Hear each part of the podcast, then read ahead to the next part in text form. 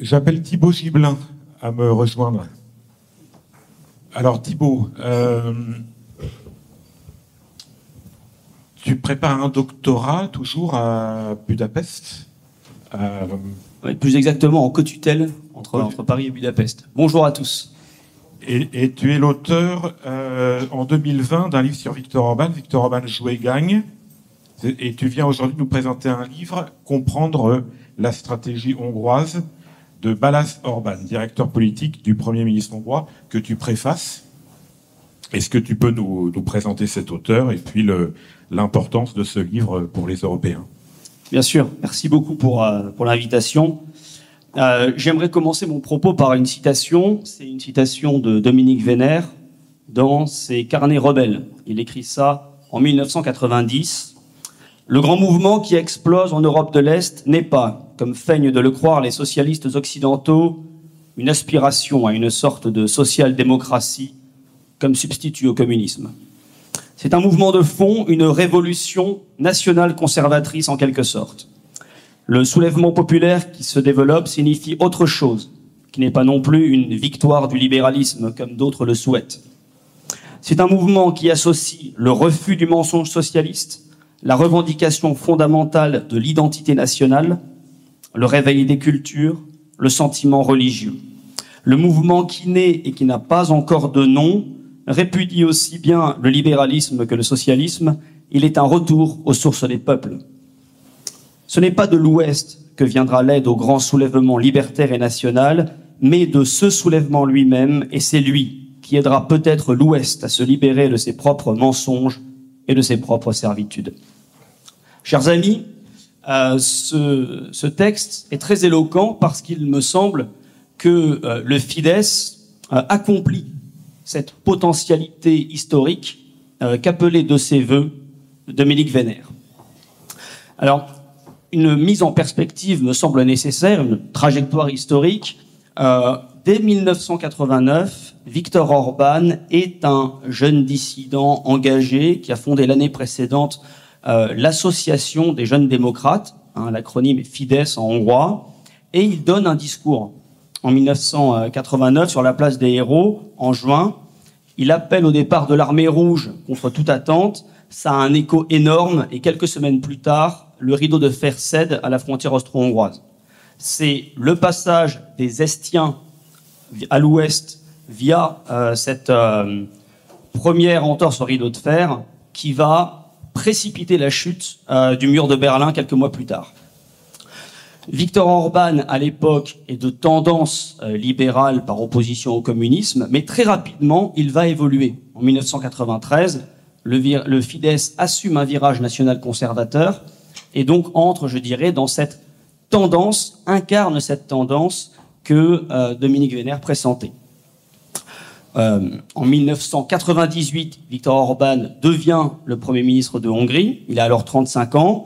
Euh, il n'a pas les moyens d'imposer, de renouveler profondément l'ordre politique. Il perd le pouvoir quatre ans plus tard. Après huit années dans l'opposition, de 2002 à 2010, euh, Viktor Orban revient triomphalement au pouvoir et là, les circonstances ont changé. D'abord, euh, la Hongrie est entrée dans l'Union européenne en 2004 et elle a connu principalement des déconvenus, l'exode euh, de sa jeunesse et euh, le marasme économique. Avec la crise de 2008, le modèle occidental lui-même perd son lustre hein, et devient contesté. Et donc, c'est ce qui explique la révolution conservatrice mise en œuvre en 2010, c'est cette capacité euh, de Victor Orban à pressentir que les temps ont changé et il va se réarrimer à des positions plus nationales. Alors, il faut bien comprendre que il y a bien un enjeu euh, générationnel, ça a été de donner du sens à la rupture de 1990. Qu'est-ce que c'est 1990 Ce n'est pas la fin de l'histoire, c'est au contraire le retour de l'histoire, la fin du protectorat antinational et supranational euh, tenu par Moscou. C'est-à-dire que le sentiment qui prévaut pour Viktor Orban et ses pairs, c'est l'inverse de Maastricht. Maastricht a euh, permis un saut en avant dans la démarche de dépassement des nations. Au contraire, les Hongrois vont défendre leur euh, propre vision, leur propre intérêt politique. Mais remettre en cause 1990, c'est aussi remettre en cause 1945. Car 1990, c'est la fin de Yalta. Et la fin de la domination soviétique appelle la fin de la domination américaine sur l'ouest de l'Europe. Et c'est là où le narratif national conservateur hongrois, mais aussi éventuellement polonais de tous les pays d'Europe centrale, peut avoir un écho et peut servir de point d'appui pour sortir de ces mensonges et ces servitudes dans lesquelles les peuples de l'Ouest sont euh, enfermés. Enfin, si on remet en cause 1945, c'est que c'est toute cette période de guerre civile européenne, de, suicide européen de 1445 qui tombe, et avec elle, les tendances idéologiques qui ont pris leur essor en 1789. Il y a donc bien plus, bien plus que la fin d'un régime socialiste en 1990, il y a toute la capacité des peuples européens à reprendre leur destin en main, et c'est exactement ce qui est en jeu aujourd'hui. C'est pour cela que la Hongrie est tant vilipendée, c'est qu'elle montre qu'il y a une voie alternative qui s'appuie sur une interprétation différente de notre histoire. Euh, aujourd'hui, la situation de la France et de la Hongrie peut être analysée. Il y a une pertinence à cela parce que nous sommes sous la même férule, nous sommes tous dans le même modèle de souveraineté limitée dans le cadre de cet Occident collectif. Euh, Aujourd'hui, euh, peut-être que ce qui caractérise la Hongrie, c'est un moindre déclin du courage que Solzhenitsyn avait euh, déjà diagnostiqué pour l'Occident à l'époque de son célèbre discours. il y a aussi la capacité à faire preuve de pragmatisme et de réalisme. Et de ce point de vue, ça nous permet, nous autres, courants de pensée alternatifs, de voir au plus près ce qui peut être mis en œuvre et de ne pas nous en tenir à des considérations intellectuelles qui sont parfois trop détachées euh, des enjeux et de ce que l'on peut effectivement faire. Par exemple, il n'y a pas en Hongrie de euh, d'opposition, de dichotomie entre euh, le souverainisme et l'identitarisme. Hein. la souveraineté, ça revient au verbe décider, mais décider à l'infinitif. Et puis l'identité, c'est le nous. Mais il faut bien combiner l'un et l'autre pour dire nous décidons et donc sortir de cette espèce d'hémiplégie euh, qui, je crois, est assez dommageable au, camp de la défense des, libertés nationales euh, en, France. C'est aussi le cas pour la question de la nation et de l'Europe. Euh, Victor Orban est l'un des avocats les plus éloquents aujourd'hui pour la défense et la continuité de la civilisation européenne. Il est aussi celui qui incarne la persistance des revendications nationales, la persistance euh, de euh, revendiquer l'échelon national comme un échelon politique euh, valable et, fonctionnel.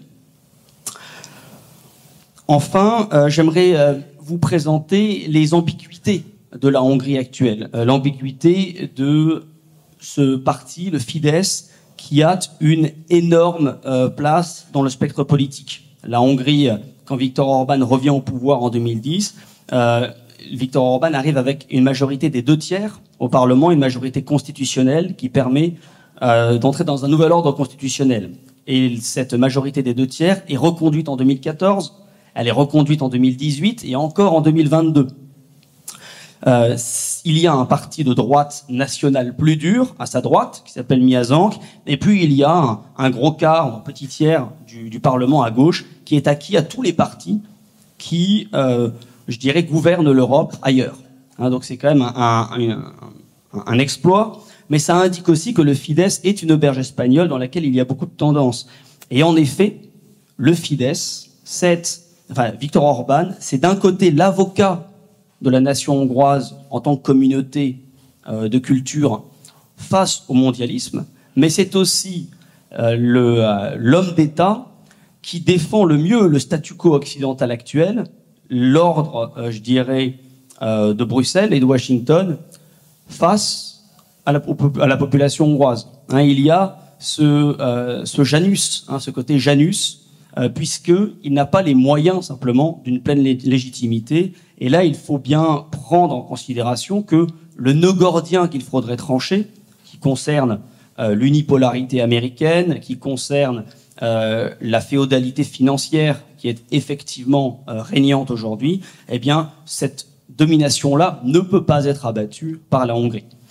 La Hongrie doit donc être le, le pouvoir politique hongrois et donc ce, ce syndicat de l'intérêt national qui essaie de d'étendre la marge de manœuvre de, la Hongrie, comme d'une certaine façon le régime socialiste hongrois, euh, tout imparfait et inféodé à Moscou qu'il était, tentait de limiter la, logique communiste qui euh, s'imposait alors en Hongrie. Et en fait, c'est une situation que la Hongrie connaissait à l'époque de la domination habsbourgeoise, euh, où l'absolutisme autrichien était en but aux résistances nationales des Hongrois. Ah, donc, ce qui se passe en Hongrie aujourd'hui, c'est une, euh, une, forme de permanence historique d'une nation qui a conscience de ses intérêts, qui est capable de générer son élite nationale, mais qui aussi garde toujours euh, la mesure hein, dans la confrontation avec le pouvoir impérial, parce qu'elle n'a pas simplement les moyens de s'affranchir pleinement. De ce point de vue, nous autres Français, ce que nous pouvons faire, c'est euh, tirer parti de l'exemple hongrois, là où le bon sens, le pragmatisme, le, réalisme peuvent euh, valoir. Et puis c'est, je dirais, euh, pour renvoyer l'ascenseur, de déployer les tendances idéologiques, les références intellectuelles les plus pertinentes que les Hongrois peuvent, à leur mesure, mettre en œuvre. Je pense par exemple à cet esprit, cette approche critique que nous avons euh, désormais euh, de, la croissance, du mythe de la croissance, qui est encore peu abouti en, Hongrie. Voilà. Euh, la Hongrie sert donc de point d'appui, c'est une école de réalisme, et il me semble que euh, la lecture du livre de Balaj Orban, euh, publié à la Nouvelle Librairie, hein, en partenariat avec l'Institut Iliade, la lecture de ce livre peut nous apporter beaucoup de clés de compréhension sur ce qu'il est possible de faire aujourd'hui et sur les évidentes affinités qu'il y a entre la nouvelle droite depuis 50 ans et euh, la politique hongroise telle qu'elle s'assume depuis une douzaine d'années. Je vous remercie.